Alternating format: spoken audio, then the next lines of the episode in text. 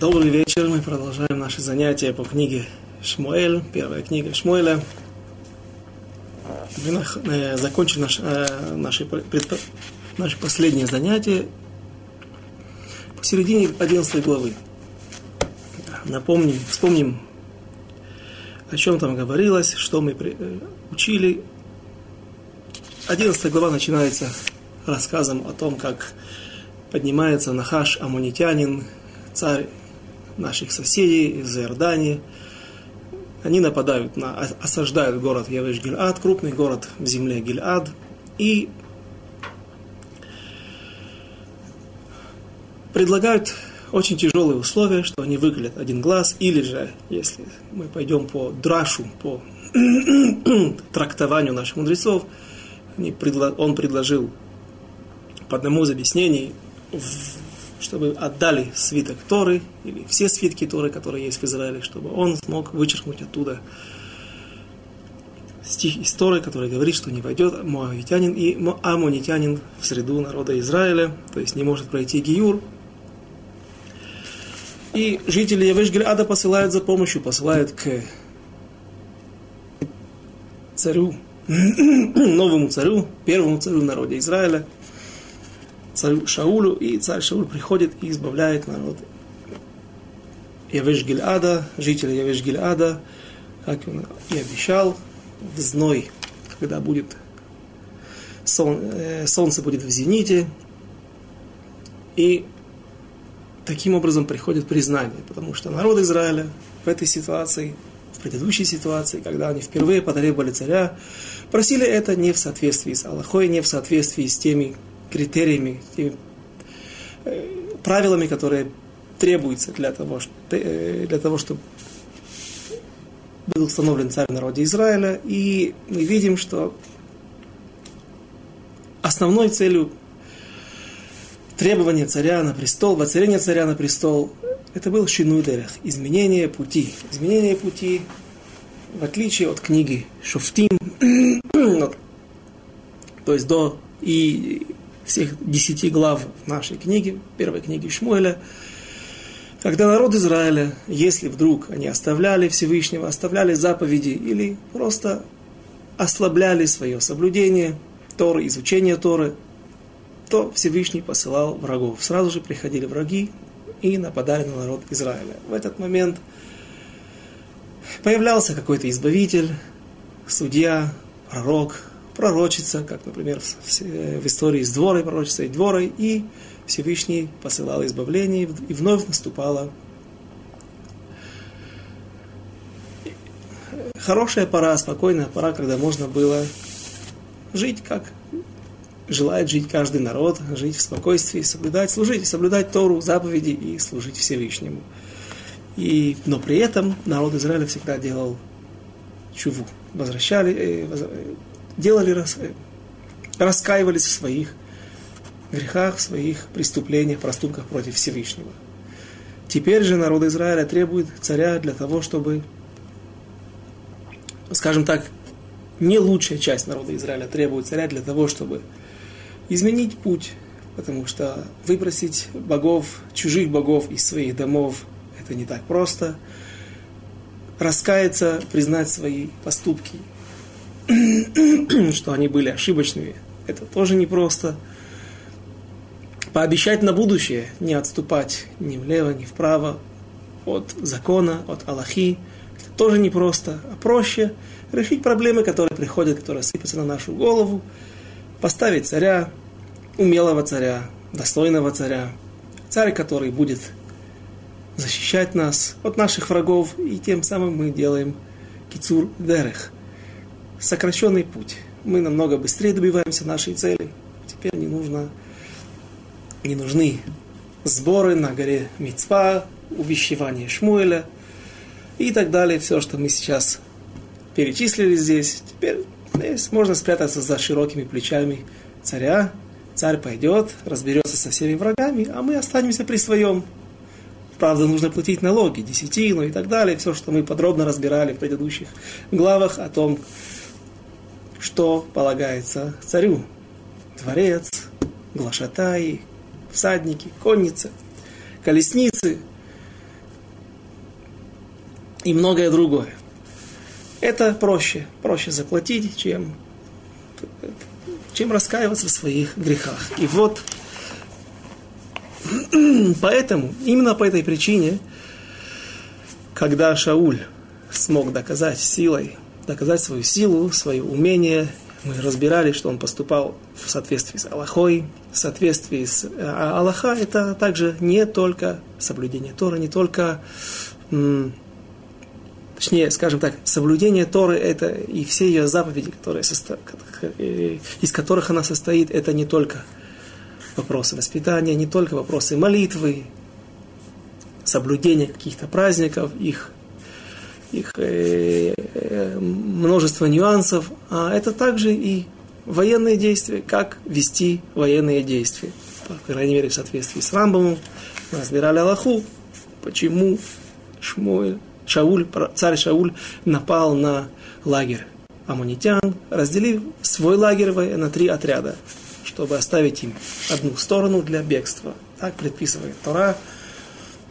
И по мнению Рамбама это является тактикой ведения военных действий.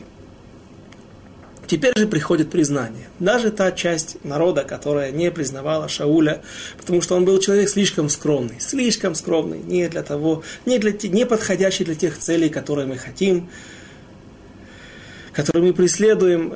Теперь же Шауль доказывает всем, что он достойный царь, даже в глазах тех нечестивцев, тех, кто нету не лучшей части народа Израиля после того, как приходит общее признание, общенародное признание всех слоев, всех масс, Шауль, ведомый пророком Шмуэлем на вместо пиршества, устраивает, Шауль приходит и написано, как мы читали, возрадовалось сердце Шауля, и было большое пиршество, потому что весь народ радовался. Наконец-то достигнут был консенсус, потому что теперь все, даже худшая часть народа Израиля признают Шауля, он, он выполняет, подходит по всем параметрам. И вот все это событие, все это радостное событие, веселое событие, праздничное событие для народа Израиля, оно немножко омрачается словами и увещевательной речью пророка Шмуэля. И вот посередине этой речи мы раз и остановились в прошлый раз. На этом был закончился наш урок. 12 глава.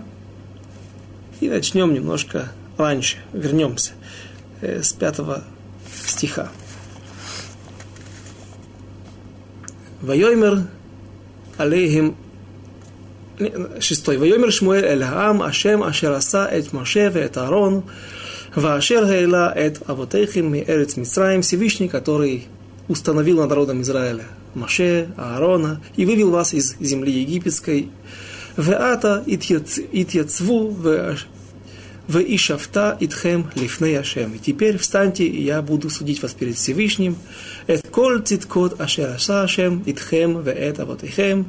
Те все праведности, которые совершил Всевышний – с вами и с вашими отцами. Кашер ба Яаков Мицраим. Восьмой стих, когда спустился Яаков в землю египетскую, «Ваизаку аватейхем, эль Ашем ваишлах эт Ашем эт Моше». И когда возопили евреи в земле египетской от тех притеснений, которые были со стороны египтян, и услышал Всевышний и послал к вам Моше, это Аарон, его, сын, его брата Аарона, ум эт авотейхем Мицраим, воюющий бамакомазе.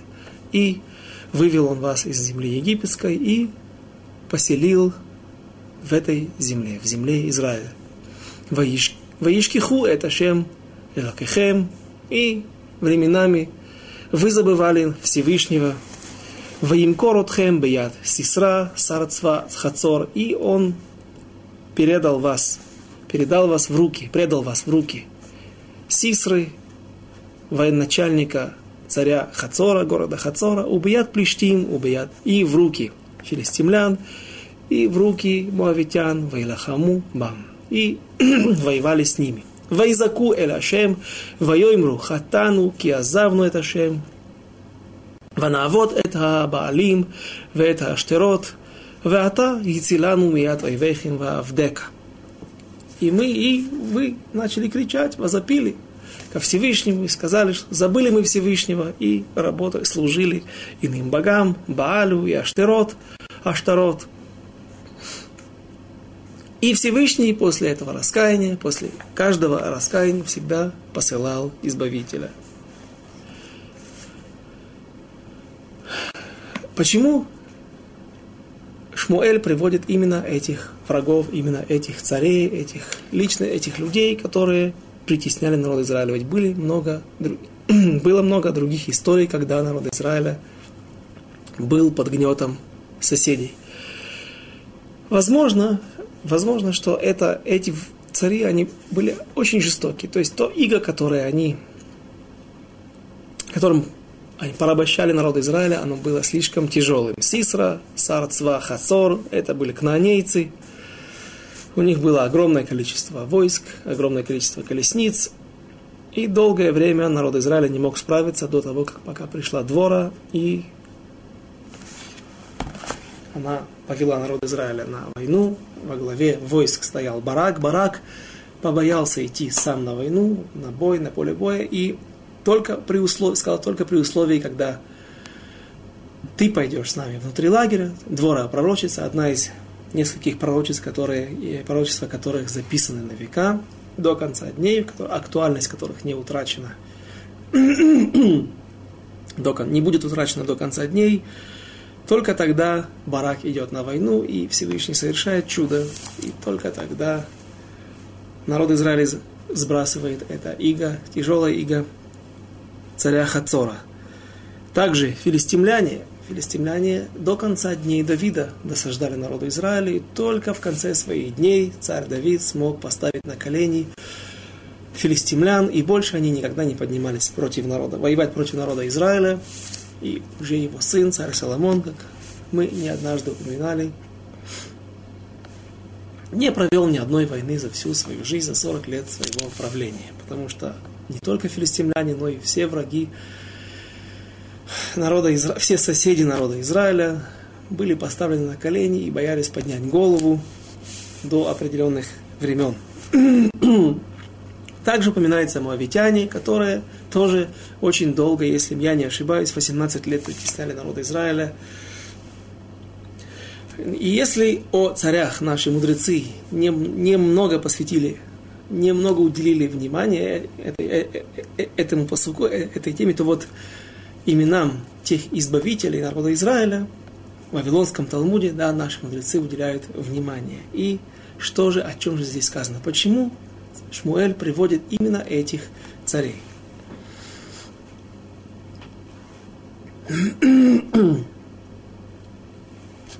Продолжим. Стих 11. «Ваишлах Ашем эт Ерубааль, ואת בדן, ואת יפתח, ואת שמואל, ויצל אתכם מיד אויביכם, Мисавив Ватейшву Бетах. И вот Всевышний послал вам Ерубаал. Ерубаал это Гидеон.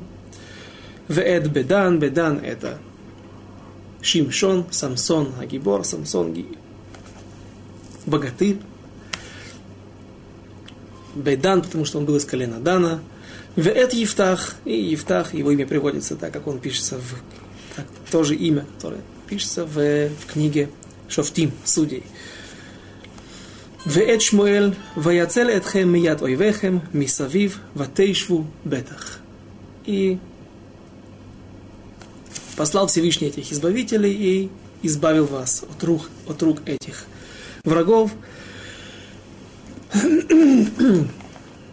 и вы сидели уверенно. То есть началась, начиналась спокойная жизнь. На самом деле, вся книга Шуфтим, как мы уже упоминали, это, она похожа на синусоиду.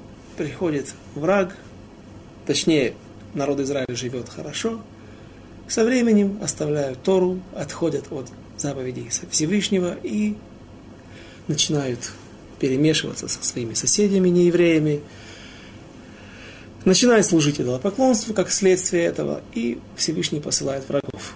Всевышний посылает врагов, становится тяжело. Становится тяжело, начинает кричать, начинает кричать, приходит избавление, какой-то избавитель, и все возвращается на свои места до следующего раза. И так вся книга. Почему же наши мудрецы почему же Шмуэль написал именно этих избавителей народа Израиля. Написано в Вавилонском Талмуде так. Также эти слова приводятся в Мидраше. Говорит Раби Ирмия, почему сказал и спросил Раби Ирмия. Написано, что Моше кибель Тора Синай. Моше Рабейну, Моисей принял Тору на Синай. Не только письменную Тору, не только свиток Торы, скрижали завета, а также и устную Тору, без которой письменная Тора не может быть правильно рас, расшифрована, правильно понята. И Моше Рабейну передал всю традицию изучения Торы, все знания Торы Иошуа. Иошуа передал Лискейним. Кто такие Лискейним? Это старейшины, 70 мудрецов Сангедрина. И вот спрашивает Гмара, Вавилонский Талмуд, почему же не были написаны имена этих мудрецов, те, кому была передана Тора. Отвечают, отвечают мудрецы Вавилонского Талмуда, они комментируют эти слова, для того, чтобы человек не мог сказать, что вот если бы мой Рав был Рав, Раб Йошуа, Йошуа бен Нун, или Раби Моше, это другое дело. Их я признаю. А там 70 мудрецов, наверняка среди них были люди, которые мне не очень импонируют. Мне они не очень выглядят. Не очень э, смотрятся мне как мудрецы, как вожди народа Израиля.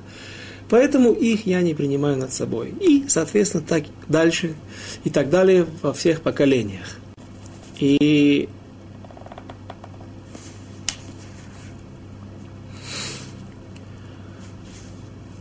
Дальше Вавилонский Талмуд приводит слова из наших, э, именно стихи из нашего Шмуэля, из нашей книги Шмуэля. Почему написал, почему Шмуэль перечислил из всех судей, судей не самых известных, а мы сейчас разберем каждую ситуацию, посмотрим на каждую историю из этих вождей, какова была их история. Вожди эти были личности их были неоднозначные. Тяжело их. На первый взгляд, большинство из них, из всех троих, были люди простые, люди легкомысленные. И, несмотря на это, Шмуль приводит именно их, говорит Вавилонский Талмуд, для того, чтобы показать тебе и сказать тебе, что Моше Бедоро, Моисей в его поколении, в своем поколении, и, точнее, Евтах Бедоро, ке Моше Бедоро, Евтах в своем поколении, как Моше в своем поколении. Гидеон в своем поколении, как Моше в своем поколении. Шимшон в своем поколении, как Моше в своем поколении. То есть, не случайно Шмуль приводит именно этих вождей. Посмотрим по порядку. Ерубааль. В книге Шофтим, в книге Судей описывается история о том, как народ Израиля был притесняемый врагами, и вот приходит огромное войско, если я не ошибаюсь, 300 тысяч человек, или, по крайней мере, 100 тысяч человек. Там была намешана масса войск, масса врагов, когда идут пить чужую кровь, когда собираются много, желатель, э, много желающих сделать это. Там были Медьян, Медьяним, Ишмаилим, и еще какие-то соседи наши бывшие наши соседи. И народ Израиля пришел в составе нескольких десятков тысяч. Силы были неравные. Но Гидеон, который был выбран Всевышним, тоже его выбор вождем, выбор э, был очень интересный, очень, очень странный. Вдруг Всевышний открывается ему. И говорит, ты пойдешь, избавишь народ Израиля, в общем, там длинная речь и он разбивает жертвенник своего отца, жертвенник, то есть в его деревне, в его городке, где он жил, был жертвенник идолом. В то время мы видим, в какой семье вырос Гидеон, что он, чем он жил. Нам много об этом не рассказывает не рассказывают комментаторы. Также о нем не написано там много в, в книге Шуфтим. Но сама ситуация, откуда он начинает свою карьеру вождя, лидера народа Израиля, она очень странная. Он начинает с разрушения жертвенника, и после этого созывает весь народ Израиля на поле боя. Но когда Всевышний делал, сделал несколько знаков Гидеону о том, что он с ним, Всевышний с Гидеоном, и поможет ему во время войны, тогда Гидеон говорит, что все же 30 тысяч человек – это достаточно много для того, чтобы воевать с несколькими сотнями тысяч врагов. Возможно, что найдутся люди, которые скажут, ну, наверное, была, сопутствовала удача, наверное, действительно Гидеон поступил каким-то, э, совершил какой-то особый маневр, а, маневр, особую хитрость. Э, если я не ошибаюсь, были тоже истории в, э, в истории мне кажется, что Суворов смог разбить возле, возле под Одессой, возле города Балты с, с 10 тысячами казаков или, или 20 тысячами, 200 тысяч э, турок. То есть, действительно, это вещь случающаяся. Поэтому Гидеон говорит, э, пусть уйдут люди, которые э, давай я сделаю какой-то, он обращается ко Всевышнему, может быть, я сделаю какой-то экзамен для того, чтобы взять людей только искренних людей, искренне верующих во Всевышнего, людей, которые воспитывались в особых домах, с особой, в особой ситуации. И Гидеон подводит людей на водопой, к ручью. И вот те люди, которые лакали воду, как пили воду, как лакали, как собаки – Тех Гидеон взял и оставил на, на бой. Что же это было за экзамен? Что же это было за авхана такая? А, такой индикатор.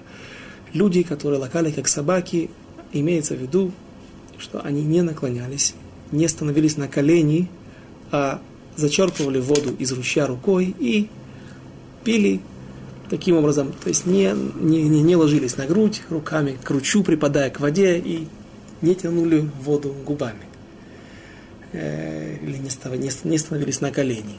Это был знак того, что люди эти выросли в таких семьях, в таких домах, где настолько культивировалось противостояние идолопоклонству, что даже был выработан условный рефлекс, что у людей колени просто не сгибались. Если человеку нужно было что-то, так я это понял. Э, мы сейчас не находимся там, поэтому я подробно не просматривал, но так я понял при прочтении этих стихов и беглом просмотре комментаторов при подготовке к уроку. Я так понял, что это был знак, что люди выросли, эти люди выросли в таких семьях, где не только не поклонялись идолам, но даже вырабатывали условный рефлекс, когда человек никогда не становится на колени. Ни при какой ситуации. Даже если ему нужно что-то поднять. Ведь сейчас нет идолов, сейчас есть водопой. Это место, где люди пришли утолить жажду, выполнить заповедь, не умереть, вот, продолжать жить. Даже в этой ситуации колени не сгибаются. Это значит, что если человек попадет даже в ситуацию, даже если он попадет в э, какую-то экстраординарную ситуацию, когда он будет стоять против идолов, и, как, например, было в, в истории во, во время Хануки, когда один из царей, убив, казнив шесть сыновей Ханы, которые отказались поклоняться идолам, он предложил маленькому мальчику, последнему сыну Ханы, не Ханы, не мамы Шмуэля, другая Хан, другая женщина, я брошу колечко на пол, а ты подойдешь, поднимешь это колечко и отдашь мне. Таким образом, он хотел показать другим, всем людям, которые находились в этом месте, в этом зале, что вот есть еврей, который поклоняется идолу. А там рядом стоял Исукан. Мальчик не сделал и этого. Так вот, осталось всего 300 человек. Всего 300 человек, которые пошли на три сотни тысяч врагов и Всевышний именно через этих людей, именно через тех людей, которые искренне верят во Всевышнего, где культивировалось противостояние идолам, идолопоклонству, а вот Азара, именно с этими людьми Гидеон побеждает врагов. Там, кстати, тоже он проходил мимо, кажется, города Явеш, Явеш Гильада, в погоне за своими за, за врагами, за разбитыми врагами. И так заканчивается история Гидеона, история его победы. Э, но эта история была омрачена ошибкой. Гидеон был не очень ученый муж. Он не много знал Торы, и он создал себе из трофеев убитых врагов, из золотых украшений. Создал себе кольчугу, какие-то щиты, какие-то доспехи, и многие люди стали поклоняться Гидеону. Вначале он этого не понимал, в конце концов э, он был наказан. То есть мы видим, что Гидеон был человек не, не очень грамотный. Евтах, ну, Евтах Геладий, кто его не знает, кто, кто о нем не слышал, в одной из авторот после недельной главы мы читаем о том, как Евтах был сыном от наложницы, от Пилегиш. Это жена, есть спор, махлокет между мудрецами, что такое точно Пилегиш. Это жена, которая все же сделан был киньян, приобретение. То есть есть здесь аллахот и шут. Или же это вообще сожительница такая, законная сожительница. Это спор, но Евтах был в любом случае Ифтах был сыном такой женщины, и вот его прогоняют сыновья, когда отец умирает. Сыновья не хотели, чтобы Ифтах наследовал удел и все, что осталось от отца вместе с ними. Отсюда слышится, что Евтах, по-видимому, не Евтах, а Пелегиш, это, в общем-то, жена. Только без ктубы и без кедушина. И даже хотели его убить, или пригрозили ему. И вот Евтах, Евтах убегает в, за Иордание, в Эрец в Гильад, где-то за голландские высоты, Эрец Тов, и вокруг него собираются кто? Если бы он был большой мудрец, так собрались бы его ученики, пошли вместе с ним. Написано, Анашим, Похазим, Вырыким. Пустые люди, сумасшедшие, ну, не, там не написано сумасшедшие, разные люди, разные э, люди, которым нечего делать в жизни. И После этого приходят к Ифтаху старейшины Гильада и говорят, спаси нас, ведь ты известный воин своей силой, своим умением воевать, а на нас напали враги. И Ифтах говорит, лама батем царлахем, почему вы пришли только к старейшинам Гильада, почему вы пришли к нам, ко мне, за моей, за, моей, за моей помощью только тогда, когда вам стало плохо? Почему вы не заступились за меня, не сказали, что я имею право наследовать своего отца вместе со своими братьями от других жен, законных жен, полноправных жен. И интересно, что вначале старейшины молчат, что им можно ответить. Они проглатывают упрек, но говорят, мы тебя поставим над нами кацином. Интересно, что тогда обнаружил, что такое кацин. Кацин сегодня в современном иврите это офицер – вот говорят комментаторы, кацин, слово кацин происходит от слова, а, а, от слова каце. Каце это край. Офицер, он всегда находится на передовой. Офицер это тот человек, который ведет солдат в атаку. Офицер это тот человек, который контролирует ситуацию. Он стоит на каце, на краю э, передовой, на линии фронта, впереди всех. То есть они ему предлагают стать главнокомандующим всех израильских войск. На что Ифтах отвечает, не пойду, все равно не пойду. Тогда они ему отвечают, будешь нам лерош, головой, станешь нам головой, то есть будешь судьей над всем народом Израиля. О, теперь Ифтах соглашается, идет на войну, разбивает, кажется, амонитян, тоже амонитян, и становится главой народа Израиля, вождем, лидером народа Израиля. И вот он дает обед.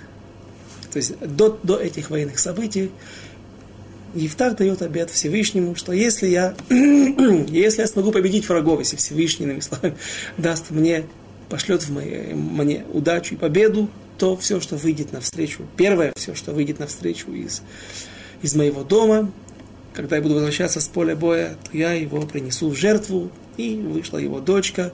И Евтах оставляет свою дочку наложницей. Она принадлежит Всевышнему, обед ложится на нее, она становится э, не может принадлежать человеку, другому мужчине, а только Всевышнему. И это была трагедия. И известно было, что этот обед можно было отменить. Но Ифтах был амарец, человек неученый, не знал хорошо законы Торы, поэтому не отменил. Кроме того, он из-за гордости, из-за гордыни не пошел к Пинхасу, который, да, в то время еще был жив, и который, да, знал всю Тору лучше всех. И он мог отменить этот недер, и этот, этот обед. И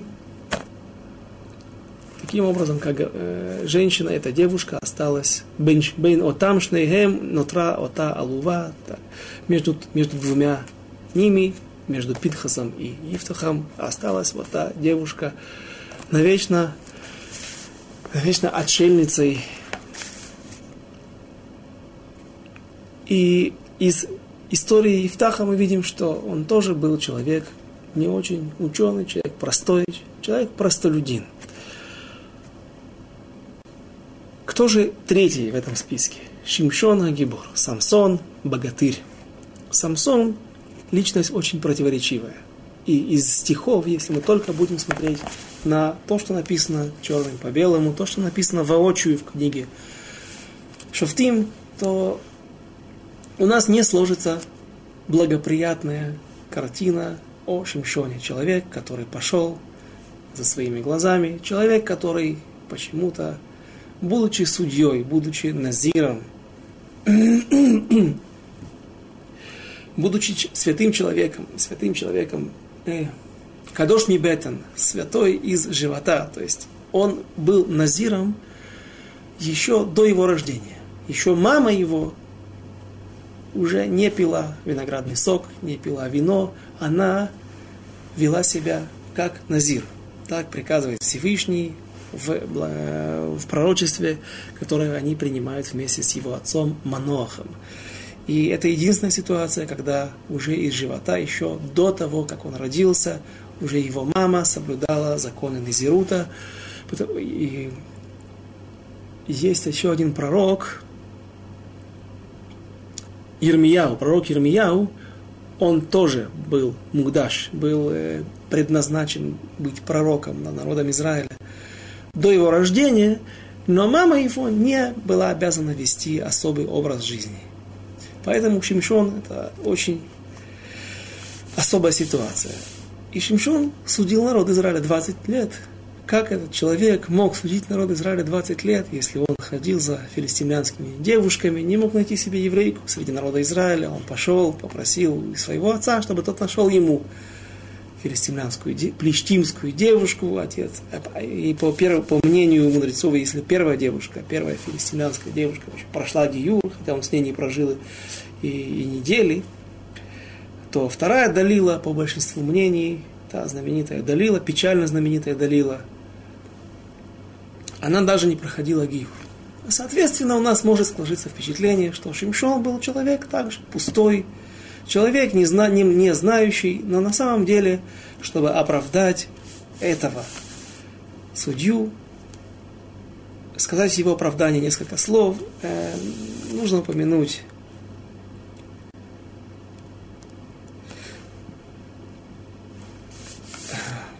несколько моментов сам тот факт, что Шимшон судил 20 лет народа Израиля, он уже о себе говорит. Если Гидеон судил всего несколько лет, Евтах также несколько лет и закончил трагически, потому что он Всевышний послал ему болезнь, и он просто разложился, отпадал орган за органом и так далее. Эту историю мы уже несколько раз приводили в наших уроках.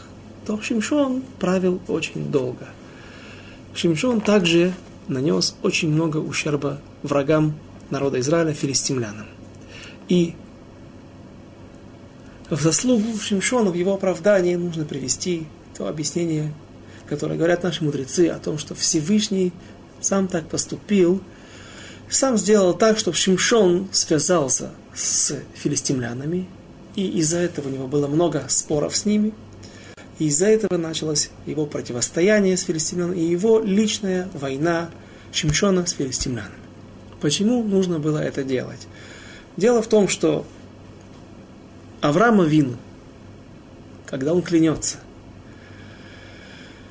Элимелеху, Мелех Грар, царю Грара, и дает ему, клянется о том, что он не станет причинять, ни он, ни его потомки не принесут, не станут причинять никакого урона ни внукам, ни правнукам Элимелеха. и он дает семь овец, и этим самым он дал особую защиту, особое покровительство от самого Всевышнего филистимлянам. Теперь народ Израиля, войдя в землю Израиля, не мог захватить эти территории, там, где жили филистимляне, потому что они все время махали перед носом у евреев тем обещанием, той клятвой, которую дал наш праотец Авраам Вину, их праотцу Эвимелеху, и пообещал, что поклялся, что потомки Авраама Вину никогда не будут, не никогда они будут причинять вреда и ущерба филистимлянам, то есть внукам и правнукам э, этого царя Грара. И вот проходят времена, еще живы внуки и правнуки этого царя.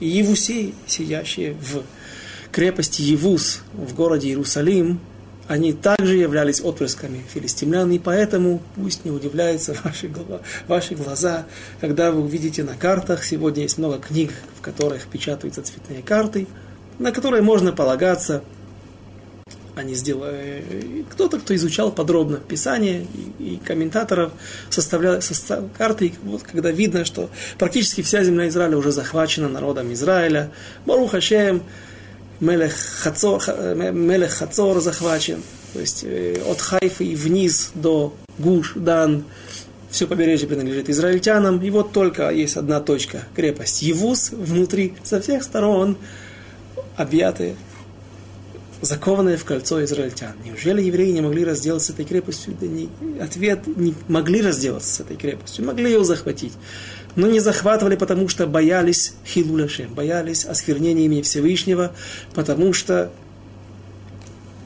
жители этой крепости все время показывали им, не показывали, напоминали им, смотрите, осторожно, не нападайте на нас, будет осквернение имени Всевышнего. Все люди в мире скажут, все неевреи скажут, ну вот народ Израиля, народ Всевышнего нарушает клятвы их праотцов. И то же самое было с филистимлянами. Поэтому Всевышний сделал так, что Шимшон поссорился с филистимлянами и лично воевал с ними, и поэтому в этом не было хилуляшем, в этом не было э, объявления войны, всенародной войны, всеизраильской войны против филистимлян, а только война одного человека, которая не выглядела как хилуляшем, как война израильтян, как нарушение той клятвы. И еще хочется привести те слова, которые написаны в Масехет Сота, в, в трактате Сота Вавилонского Талмуда, и когда те, тот последний момент, последние слова при жизни Шимшона, и как наши мудрецы комментируют эти слова, точнее, что Шимшон хотел сказать, обращаясь ко Всевышнему. У кого есть книга Шофтим, это 17 глава, там нужно несколько слов отсюда, один стих.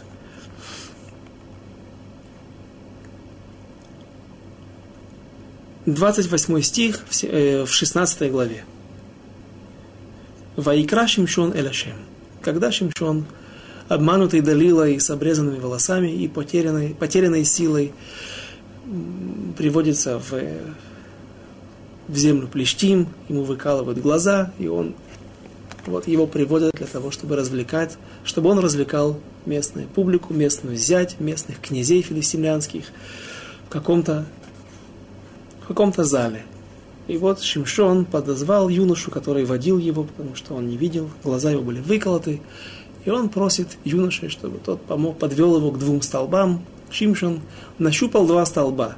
В это время к нему вернулась его а, не, необычная сила, которая была в его волосах, волосы, волосы выросли в то время, пока он был в плену.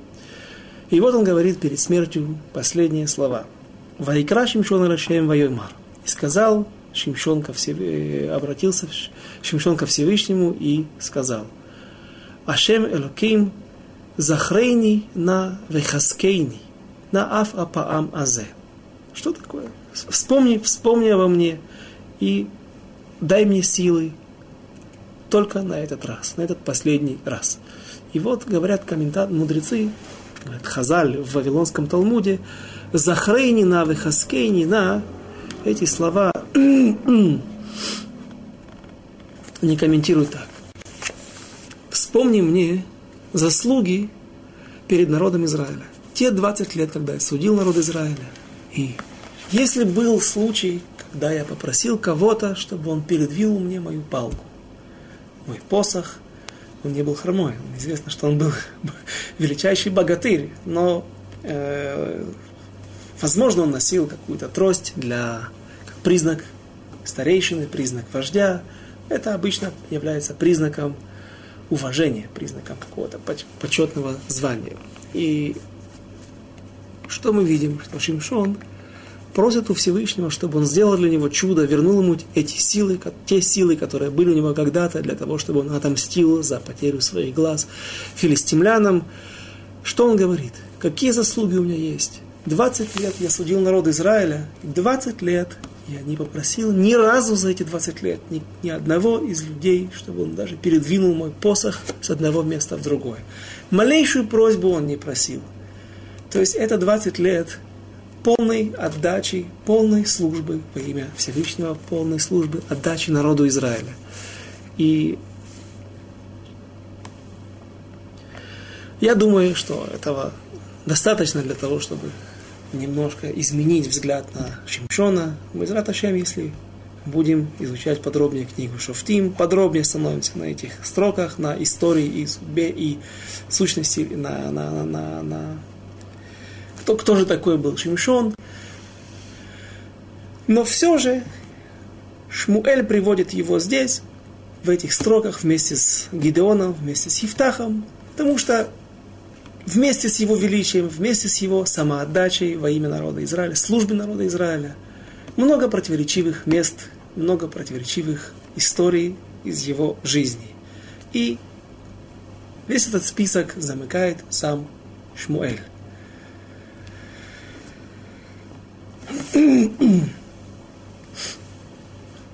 И вновь, вновь вернемся на то, что же мы учим из этих строк.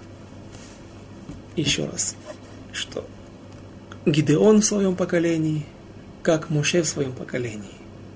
Евтах в своем поколении, как Моше в своем поколении. Шимшон в своем поколении, как Моше в своем поколении.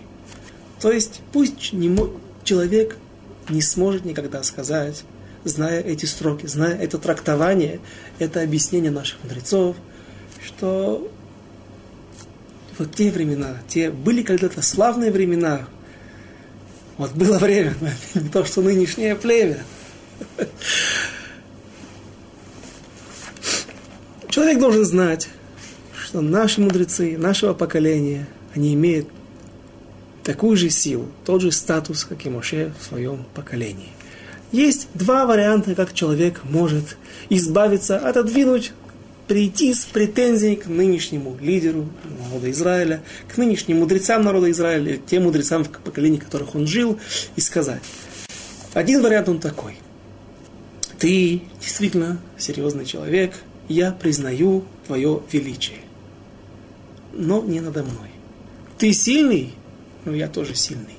Ты умный, я тоже умный ты великий, кто сказал, что я не великий. Если ты каким-то образом стоишь во главе народа Израиля, поэтому ты более великий, чем я, где мы это находим? В горах, в пустыне, после всех чудес, когда народ Израиля вышел.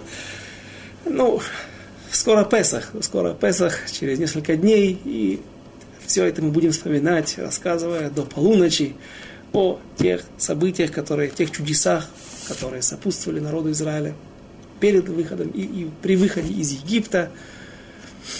После всего этого Корах в пустыне находит правильным восстать против Мушерабы. Ты великий, но я тоже великий. Есть другая ситуация. Можно, человек может сказать так. «Э, на самом деле я, я не великий. Я никто. Ну и ты никто. Поэтому наши мудрецы говорят, еще раз, Гидеон в своем поколении, как Моше в своем поколении, и Ифтах в своем поколении, как Моше в своем поколении, и да не сможет человек прийти и сказать, вот если бы мой Рав, мой Рэбе был Гаон Мивильна или Большем то, вот тогда бы я, понимаю, я бы его слушался. А какой сегодня кто-то, какой-то мудрец нашего поколения, кто сказал, что он имеет такую же силу, имеет такой же статус. И после этого Шмуэль продолжает свое увещевание.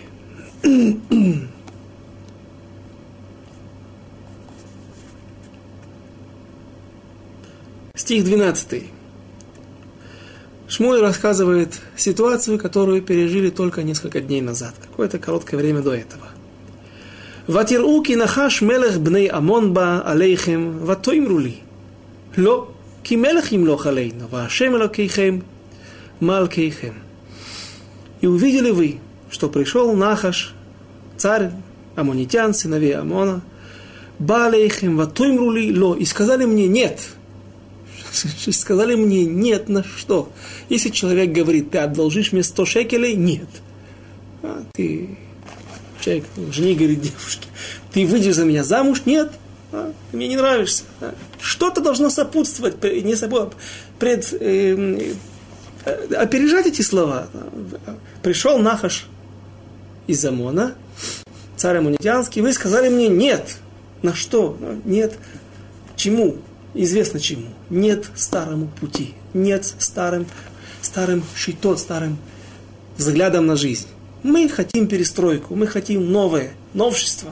Мы не хотим раскаиваться, мы не хотим выбрасывать богов из, чужих богов из наших домов. Мы не хотим идти сложными путями. Ло, кимелах им лохалейну. Нет, только царь будет над нами. Нет, а только царь будет над нами править. Что значит царь? То, что мы уже сегодня упоминали. Шмуэль показывает им, в чем была их погрешность. Они, народ Израиля, говорили, ну, мы, мы не хотим идти старыми путями, а только новыми, только теперь мы изберем царя над нами, и царь будет разбираться со всеми врагами, решать наши проблемы, и мы будем спокойно жить идти короткими путями, а не длинными путями. Но, как известно, короткие пути, они иногда длиннее, чем длинные пути. Есть э, в Мишлей, в книге Мишлей, Мишлей Шломо, в притчах царя Соломона написано есть слово Мангалей. Что такое Мангалей? Мангаль это круг. Но там он говорит о путях. И это непонятно, если человек идет прямой дорогой, зачем нужно ему идти какими-то окружными дорогами. И посмотрев Марбима, одного из комментаторов, на известных комментаторов, на пророка, на Тору пророков и Писание, Марбин говорит, что иногда человек не может дойти прямой дорогой до конца, потому что на, и посередине есть какие-то препятствия. Взорван мост, есть какая-то засада, что-то мешает ему дойти до конца. Поэтому нужно пойти, Магалин, нужно пойти окружными путями. Продолжим. 13 стих. Веата, гине мелех, ашер бахартем, ашер шеальтем, шаальтем, вегине нантан ашем алейхим мелех. И теперь, вот царь перед вами, царь, которого вы выбрали, которого вы просили у меня, требовали у меня, и вот дал Всевышний над нами, над вами царя. Им тиру это шем вааваттем ото, а если будете бояться Всевышнего и будете служить Ему – и будете слушаться его голоса, велотом, велотомру эт пиашем, и не нарушите слова Всевышнего, виитем гам атем, вегам мелех, ашер малах алейхем, ахад ашем элокехем. И вы, и вместе с, со своим мелехом будете вместе и будете служить Всевышнему. В им лотиш мы а если не будете слушаться голоса Всевышнего, умеритым и нарушите его слова, его заветы, вегайтая дашем бахем уба авотехем. И будет рука Всевышнего над вами и над вами праотцами, над вашими праотцами. Здесь непонятно, праотцы уже в земле, праотцы уже похоронены, недавно уже умерли. Что значит будет рука врагов над вами и над вашими праотцами? Отсюда учат Аллаху, учат закон наши мудрецы, что если происходит проблема, к сожалению, те проблемы, которые не сходят сегодня с заголовков газет, заголовков э, всех новостей, нарушение, осквернение могил праотцов, осквернение еврейских кладбищ, когда строят какой-то город, когда строят какой-то квиш, трассу новую, то тяжело обогнуть это стоит денег, тяжело обогнуть кладбище, стараются это втихую разрыть, осквернить могилы, и приходится благочестивым евреям воевать и отстаивать.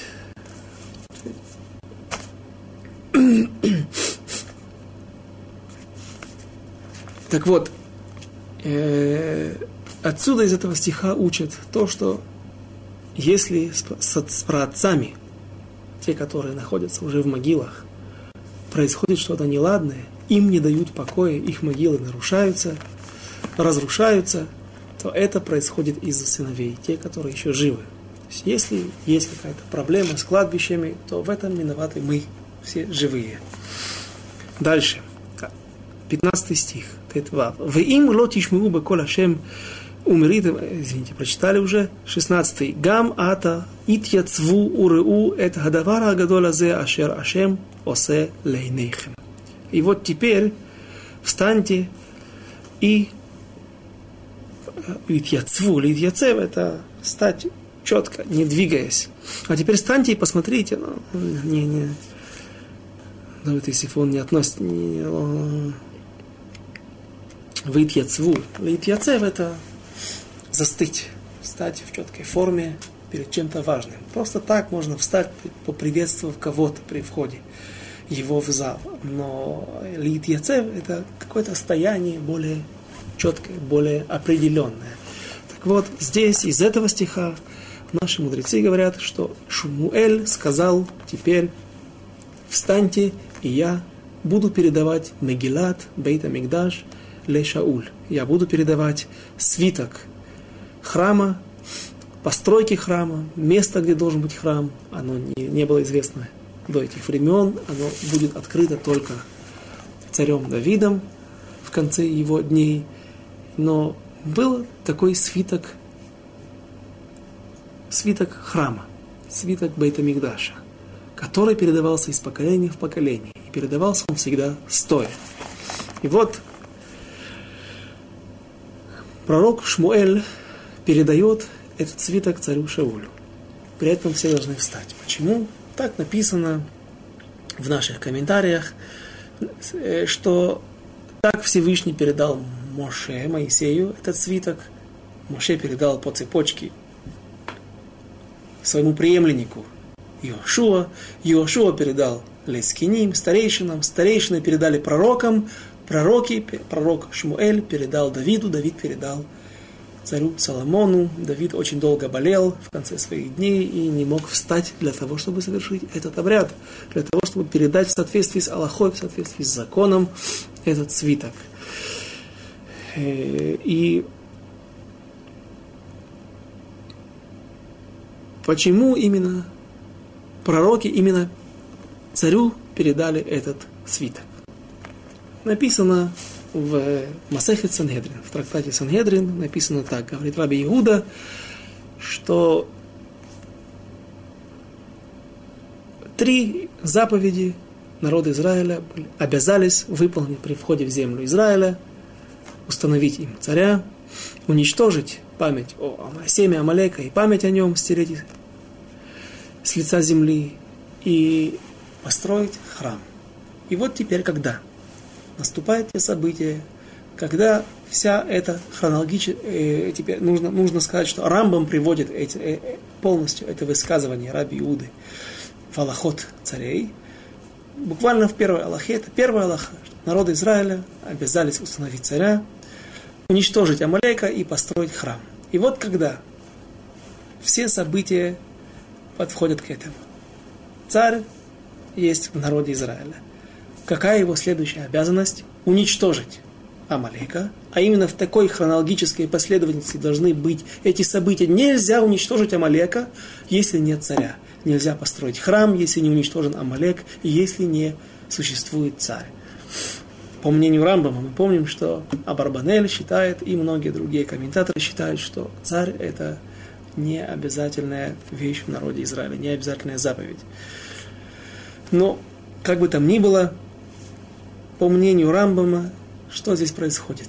Шауль передает свиток о храме, о строительстве храма, о полном его устройстве и как нужно будет его сделать, и приблизительное местонахождение царю Шаулю. Говоря ему, смотри, если ты выполнишь роль достойно и